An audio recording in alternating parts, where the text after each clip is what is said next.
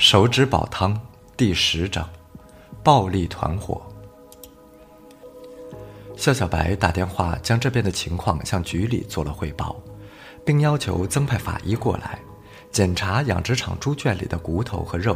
完成这些之后，搜查工作也差不多结束了。养殖场的仓库里停着几辆农用三轮车和两轮摩托车，其他的倒也没什么问题。在屋子里找到十多把管制刀具、四五个电击棒，还有十几条铁链和套索，还有一些拳套之类的东西，零零碎碎的一大堆。所有搜查出的东西都被铺在了屋子前面的地上。看着这些凶器，在场的民警都有些后怕。还好这些家伙刚才没有想到反抗，而是选择逃跑。假如真的打起来，自己这边恐怕不死几个也要伤几个。这十几号强壮的汉子，个个都是满脸的横肉，被民警们靠着蹲成了一排。肖小白看了一眼，这帮人怎么看都不像是干养殖场的，倒是十足的暴力团伙。肖小白跟黑水镇派出所的所长商量了一下，决定把这些人带回派出所进行审讯，这里留下几个民警照看。回到派出所，首先提审的是那个金鱼眼的人。审问之前，肖小白做了一下血迹检验测试，发现那些管制刀具中有两把砍刀带有血迹，还有一把尖刀带有血迹。这个家伙叫做王德强，是这个养殖场的厂长。这家伙案底倒是挺清白的，没有犯过案子。据他交代，养殖场之所以那么多的管制刀具，主要是防贼的时候使用，主要是吓唬对方，自己这边从来没有真正动过手。这个小子倒是圆滑得很，没有留下一点把柄。至于刀具上的血迹和猪圈里的肉和骨头，他说是自己几个人用刀宰了一头猪，吃不完就扔给猪吃了。这些话让傻瓜听了都不信。那把尖刀也就算了，还有两把砍刀也带有血迹。拿着砍刀宰猪，除非是脑子秀逗了。至于拿肉喂猪，有谁会去拿肉喂猪？有钱没地儿扔了。但是不管肖小白怎么问，怎么用心理攻势，他就是死咬着刀，是宰猪时沾上的血，肉是猪肉，自己吃不完扔给猪吃的。肖小白他们看这样耗下去也没有意义，就提审了其他几名犯罪嫌疑人，结果让肖小白大跌眼镜。刀具的用途，所有的人回答都是用来防贼、保护养殖场用的，但是刀具上的血迹来源，答案却是五花八门。有的说是自己割破手指粘上了，也有的说是砍猪砍肉砍的，也有说是防贼时伤到了对方。但是有一点却出奇的一致，那就是猪圈里的肉都说是宰掉了的一头猪吃不完扔给猪吃的，这让肖小白有些奇怪。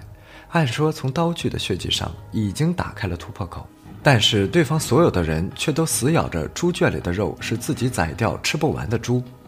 也许他们说的是真的，猪圈里发现的肉真的是猪肉，那么叶礼成从这里运回的胃部带有人肉的猪又是怎么回事呢？在审讯的过程中，肖小白并没有提到猪的胃部发现人类指节的事情，他想先从其他方面进行深挖确认之后再进行心理攻势。仔细地对比了一下审讯记录，肖小白决定再次针对刀具上的血迹的事情进行深挖审讯。希望以此为突破口，得出结论。正思考着，手机响了，是老李打来的。小肖，这回你可让我白跑了一趟。这猪圈里的肉和骨头都是猪肉和猪骨头，没有属于人类的。行了，我这边查完了，先回去了，你忙你的吧。通完话，放下手机，肖小白陷入了沉思。猪圈里的肉。老李检查之后确认无误，是猪肉，骨头也是猪的腿骨。那么这些人说的就是事实了。但是谁又会浪费到用猪肉去喂猪呢？这就好比拿钱来当柴烧一样，除非钱不是自己的。对呀，自己一直想着他们是开养殖场，却没有想到过这些猪可能不是他们养的，而是偷来的。再一次提审这帮人，结果很快出来了，他们是一帮以养殖为掩护、专门进行盗窃家畜的盗窃团伙，并低价进行销售，谋取暴利。他们在夜间活动，十几个人一起出动，到下面的农村去。当找到有家畜的人家之后，他们先不着急偷窃，而是敲门骗取主人开门。开门之后，立即用刀具进行威逼，不许主人说话。控制场面之后，外面的人进行偷窃，而屋子里会有人看守着，防止主人大叫。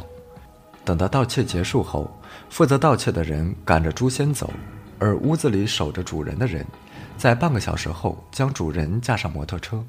一起开到公路上，在几公里之外才扔下人。等到主人家跑回村子里叫人时，他们早已溜之大吉。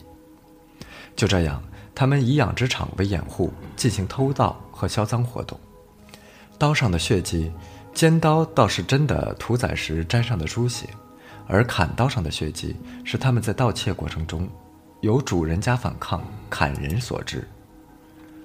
看来杀人之后喂猪的人真的不在他们中间，他们只是恰好偷到了凶手家的猪，而且在不知情的情况下，将人肉喂出的猪通过低价的方式卖给了贩猪的叶礼成。叶礼成在运输猪的过程中遇到了算是半个朋友的田愣子，田愣子将自己喂的猪让他帮着捎给城里的顾班长，但在运输过程中，叶礼成将猪弄混了。结果，顾班长误将有人类指节的猪的消化物炖给了自己的妻子吃。想明白了这些，肖小白对下一步工作进行了计划。既然猪是偷盗来的，那么只要找到猪的主人，那么凶手是谁也就自然明白了。翻了翻手中的口供记录，肖小白对照着地图，在地图上圈圈点点，那些是这群人招供出来的盗窃地点。下一步工作是要寻找一个丢失了猪却不愿意报案的失主了，也许还要寻找一位失踪的老太太。